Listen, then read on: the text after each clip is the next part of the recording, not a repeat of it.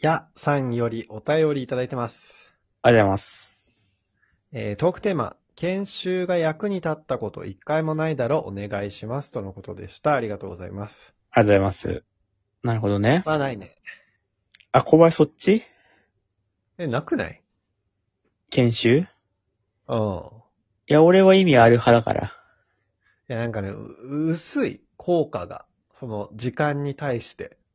いや、一日とか拘束されるけど、何変わったのっていう。そうそうそうそう。なんかさ、スライドを映しながらさ、うん。こう、こう、こう、こうで、みたいな話してさ、うん。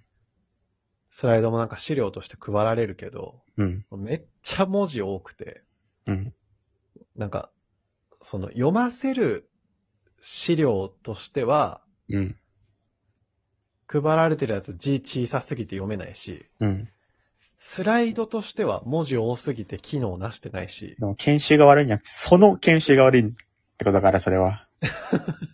まあ、そもそもえね、そんなばっかじゃないの、研修って。なんで研修をするかっていう話をまず、おー。その、いわゆる OJT って言われてるさ、その、仕事はをね、いはいはいしながら教えるみたいなことでまずあるじゃん。バイトとかだとまさにそうだよね。うん。うんうん。その直に、普段の仕事、業務中にこう、先輩や上司から教えて、その中で覚えていくってなると、まあそれがあればさ、基本的なことはできるようになるわけよ。うん。その業務をだって直接教わってるわけだから。体験して学べるしね。そう。ただそれだと、いくつか困る場面とかがあったり、効率悪い場面があって、うん。例えば分かりやすい一番多い研修だと新入社員研修とかがあるわけじゃん、入社してから。そうだね。最初はあるよね、いっぱい。で、それが逆になかったらって考えると、じゃあ100人入社しました、新入社員が大きい企業で。うん。それが100人いきなり本社に行くとかじゃないから、100人、その新入社員100人も入るような会社って、事業所がたくさんあるわけね。うん。そこにこう、数人ずつさ配属になるわけじゃん。うん。もしその検証をしなかったら、基本的なビジネスマナーとかその会社のこととか分かんないまま入ってくるわけでしょまあそうだね。ってなると、その事業所に行ってからそれを教わんなきゃいけないっていう話になるわけじゃん。うん。だったら、みんなまとめて、その辺を教え込んでから活かした方が、まあ効率はいいよね、みたいなことで、まあ新入社員研修とかで言ったらね。 まあ、見たらわかるけどな、大体。えこう働いてる人たち見れば。マナーとかってこと。わかるわかる。で、しなかんかなんも、か話聞いてても、そうだよねーって思わないであと、バイトとか思い出してみてよ。バイトの最中って、お客さん来るから仕事を教わってても、仕事があるから、あ、ちょっと待って、みたいな感じで中断とかされたでしょ。ああ、まあそうだね。しかも、あと、自分、教える側の時って忙しいからさ、うわ、教えるのちょっと大変だな、みたいになんじゃん。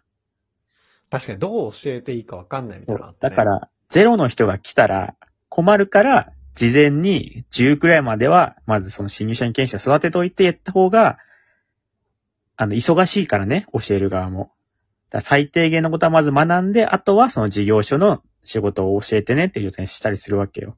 まず。なんか俺怒られてる、ずっと。 そうこれがまず新入社員研修のイメージね。なんか、俺が研修に興味ない新入社員で、いやほんと上司みたいになってるけどいや。小林いらないって言ったからね。で、その、それだったら新入社員研修だけでいいって思うんじゃないもしかしたら。あ、そうだね。その新入社員が最初研修したら、あとはもういらないんじゃない違う。まえあ、これもね、たくさん種類あるんだけど、うん。例えばだけど、OJ そのままね、仕事を教わって、その仕事を覚えるじゃん。うん。じゃあ小林が例えばさ、管理するが、管理職みたいなね、リーダーみたいな立場になるとすんじゃん。はいはいはいはい。普段の業務だけやってたら小林はその業務のスペシャリストにはなってくるけど、うん。どうやって人管理すんのかなっていうのがさ、わかんないわけじゃん。まあ確かにそうだね。普段の業務ではその業務分かっても管理する側の話は分かんないわけだから、うん。それとやっぱ管理職になる前にそういう研修とかさせんのよ。管理する側はこうやってやるんだよっていう研修。まあ管理職研修と管理職のね、前の研修とかね、候補で者もとそかれをの見リてーダたー。らわかんじゃないの管理職を見てたら。どんだけ優秀なんだお前 は。どんだけ優秀なんだお前はそれ見たわけわかんない。じゃあいらない見てだけわかんなら。い見たらもう、だいたいわかるんでいいですって。や、他にもたくさんあるのよ、理由が。自分のさ、うん事業所にしかいなかったら、自分の普段のところしかいなかったら、うん。それしかもう、それが普通だと思い込んでるから。なるほど。モデルケースが1個しかないわけだ。そう。ってことは、いい例とかをね、他のところを集めることによって、共有とかして、あ、他のとここういう方法やってんだとかを、情報も集めるのよ、そこで。みんな集めて。なるほどね。でも、研修なしでできてる方がかっこよくないえちょっと。やっぱなんかその、音質育ちみたいな。研修受けて育ってきたら。研修受けたら音質出したっけうん、なんかちょっとかっこ悪いかもしれない。なんか、教科書読んできたやつだな、こいつ、みたいな。で小林だってセンさス、じゃないな、みたいな。うん小林の子だってバイトもさ、珍しくさ、数店舗の会議とかあったでしょあったね。うんうん。バイト時代ね、飲食店チェーンで。あったあったあった。それどうだったのその、何、何人かで集まる会議は。まあ、意味ないなーって思ってた ね。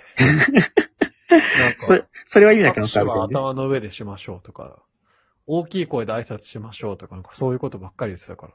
さ、小林の傾斜がちょっとね、良くなか ったわ。で、もう意味もやっぱいろいろあって、うん。例えばさ、その、じゃあ最初から事業所に集めてたらね、人を、うん。 100人同期はいるわけよ、実際ね。そうだね。でも自分の同じ部署に来た5、6人しかわかんなくなるわけじゃん。確かに。それはそうだね。でもそこで100人横のつながり作っといてあー、数年に1回ね、とか月に1回はそういう研修ちょいちょい集めてやって、なんかあった時に、相談とかするみたいな、横のつながりを作るって意味合いもあんのよ、あれ。半沢直樹ってことだ。いや、そうよ。半沢直樹も、同期頼りになるでしょ、あれ。最終的にやっぱ絶対同期のよしみで解決してもらえるからね。そう。それがなかったら、あれ、新入社員とか、あとは2年目研修、3年目研修とかあやっての中だから、あれ。考えてその、に。自分のね、事業所だけだったら、 5人くらい5、で。 6人だし、そこから辞めてったりとかね。そうよ。そしたらしちゃう同わ期け1人しかいなくなっちゃうわけよ、実質。なるほどな。そう考えたら意味あるか。あるよ